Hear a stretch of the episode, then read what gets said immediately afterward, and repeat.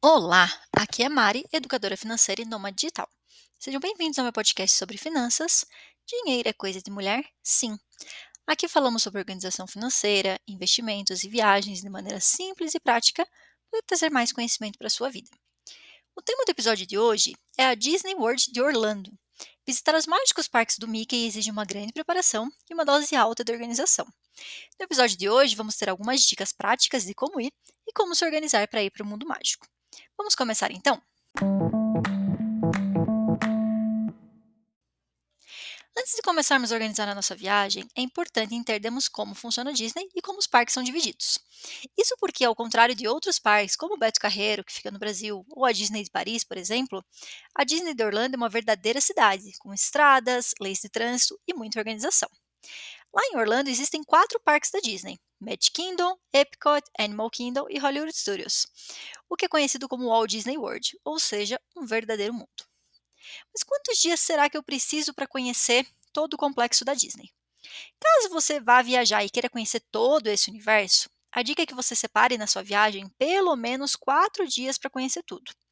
Cada parque vai lhe consumir um dia inteiro de experiências e vivências, ou seja, desconsiderando o dia de chegada e o dia de saída, é praticamente impossível fazer uma boa visita a todos os parques com menos de seis dias em Orlando. A quantidade de dias e quais parques você quer conhecer afetarão diretamente o valor dos ingressos e o montante total da sua viagem. Alguns viajantes gostam de ir duas vezes no mesmo parque e aumentar a quantidade total de dias. Por exemplo, duas vezes em dois dias diferentes no Magic Kingdom. Dependendo da época que você vai, com filas muito grandes, isso talvez seja necessário, mas em épocas de baixa temporada, provavelmente em um dia você consegue fazer cada parque.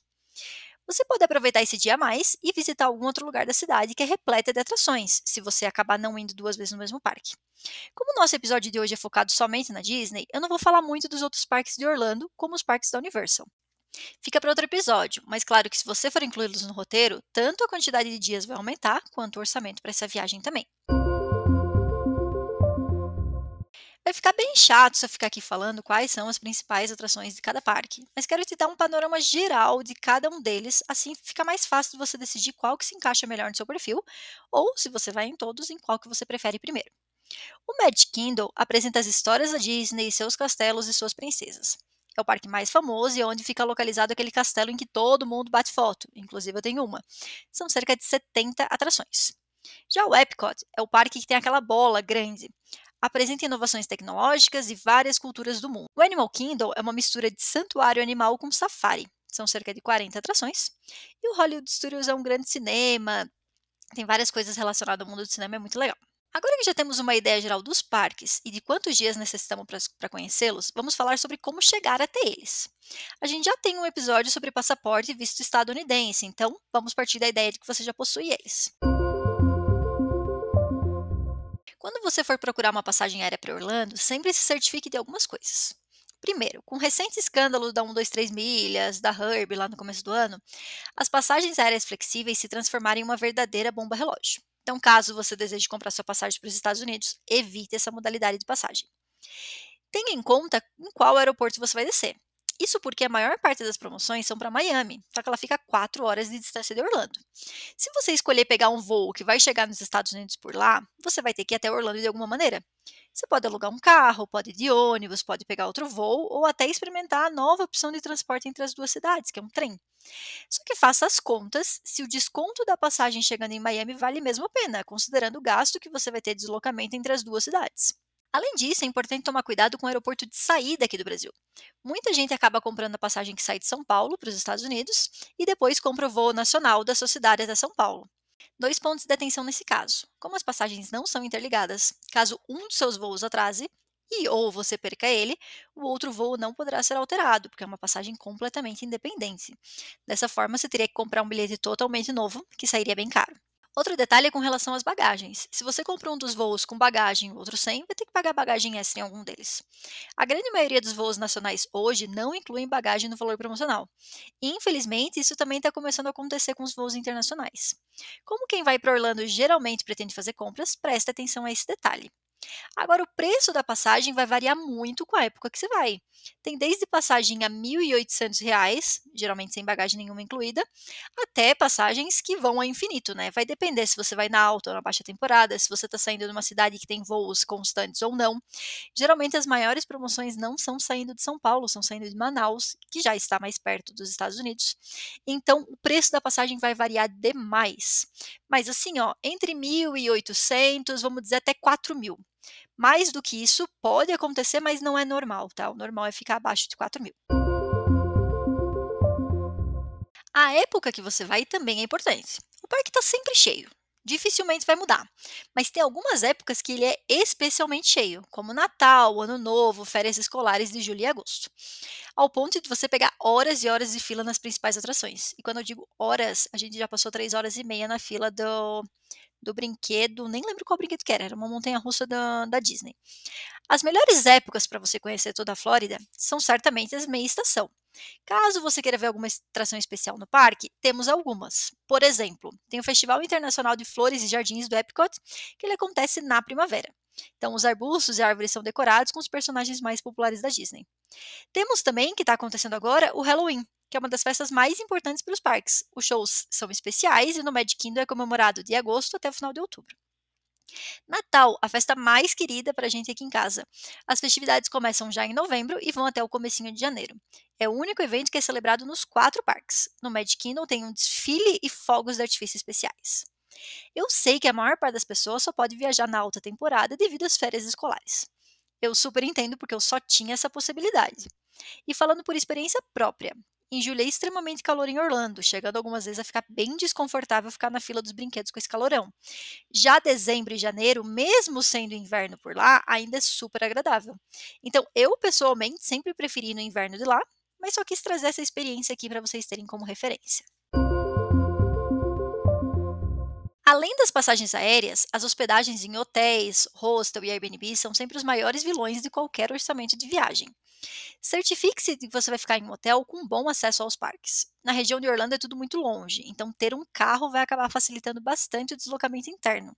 O transporte público deles não funciona, tá? Caso o dinheiro não seja problema para você, as redes de hotéis da própria Disney oferecem serviços exclusivos, seja no acesso ao parque, tanto o transporte gratuito como o acesso mais cedo ao parque, quanto vários serviços de alimentação. Caso você tenha dinheiro, mas não tenha tanto dinheiro assim para pagar na Disney, o que eu super entendo, fique atenta, porque vários hotéis também possuem um serviço de transfer para os parques. Ou seja, a diferença de 10 dólares entre uma hospedagem e outra pode acabar valendo bastante pelo deslocamento na cidade, que é bem mais custoso que isso. E não só o deslocamento, mas lá os valores de estacionamento em cada parque são bem salgados. Eles são em torno de 20 dólares por dia. Então, 100 reais por dia só em estacionamento parque. Então, ter o serviço de transfer facilita muito. Uma opção sempre considerada é se hospedar em Airbnb.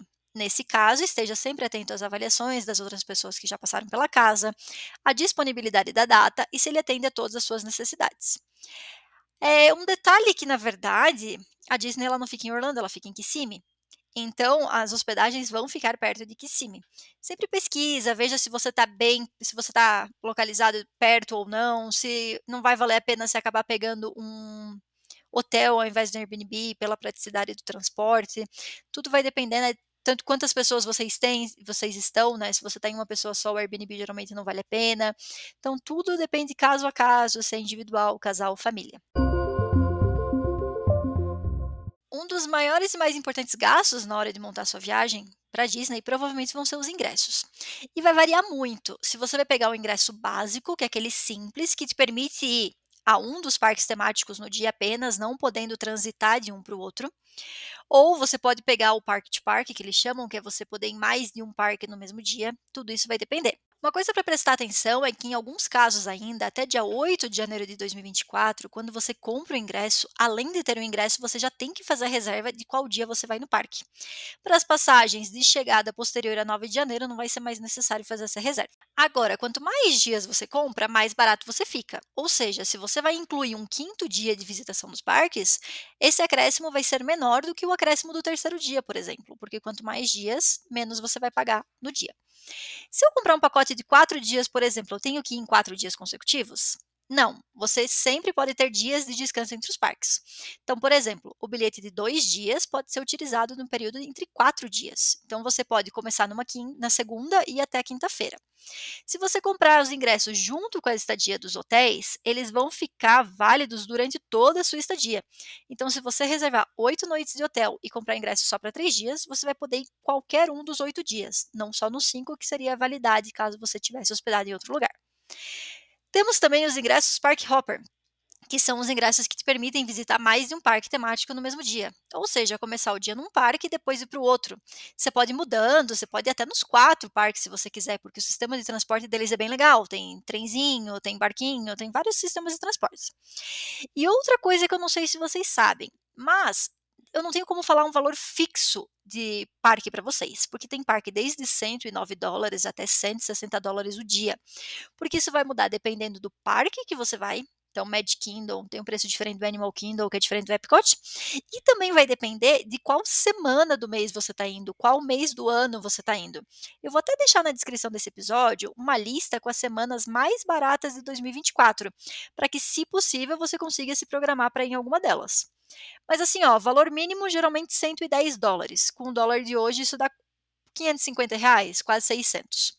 O valor máximo que eu vi na minha pesquisa foi em torno de 170 dólares. Isso já quase dobra o valor do parque. Agora, os combos de 4, 5, 6 dias, 2 mil, 2 mil e pouquinho. Então é um valor bem significativo. Você pode comprar direto no site da Disney, você pode comprar lá no parque, você pode comprar às vezes por alguma plataforma aqui do Brasil, como a Decolar, e pagar já em real, pode pagar até parcelado. Eu já fiz tudo isso, eu já fiz de todas as maneiras distintas, então você vai ver qual que se encaixa melhor para você. Mas saiba que vai uns 2 mil reais em parque se você escolher em todos eles. Agora, uma viagem para os parques da Disney em Orlando certamente não é barata, mas ainda é o sonho de muita gente. E aqui eu não estou falando só de criança e adolescente, não, eu estou falando de muito adulto. Então, se esse é o seu sonho, com planejamento e preparação, você certamente vai conseguir tirar ele do papel. Então, assim, ó, Mari, uma viagem, passagem, hospedagem tal para Disney. Eu colocaria pelo menos, assim, para você fazer compras, comer tranquilamente, porque a comida também é um valor que pesa um pouco no orçamento, vamos dizer uns 15 mil reais por pessoa. Pode ir ao infinito, claramente. Assim como dependendo de como você vai, se você tem algum conhecido lá, tem onde ficar, enfim, você pode fazer uma viagem muito mais barata. Mas eu diria que 15 mil reais por pessoa é meio que um número mágico. E tem outras coisas para fazer lá em Orlando. Então, se você quiser que eu fale sobre parques da Universal, as outras atrações que tem lá hoje em dia, né? Tem os outros parques também. Me fala aqui que a gente faz mais episódios no futuro sobre isso. E assim finalizamos mais um episódio. Hoje o tema foi a Disney, um dos destinos mais difíceis de organizar e, entretanto, um dos preferidos dos brasileiros. Se você gostou desse episódio e acha que outras pessoas podem gostar, aperta aí o botão de compartilhar com as amigas. No próximo episódio, nós vamos voltar a falar sobre a relação da mulher com o dinheiro, então não perca! Se você ainda não me segue no Instagram, me procura lá, que é Mari Lá eu compartilho informações, polêmicas e novidades sobre o universo das finanças, juntamente com a minha rotina de nômade digital. Vou deixar meu arroba aqui na descrição desse episódio para ficar mais fácil de você me achar. Fique à vontade para entrar em contato por direct para saber mais sobre o meu trabalho, tirar dúvidas ou me contar o que achou desse e de outros episódios. Vale mandar sugestões para os próximos temas também. Nos vemos na próxima semana e acreditem, dinheiro é coisa de mulher? Sim.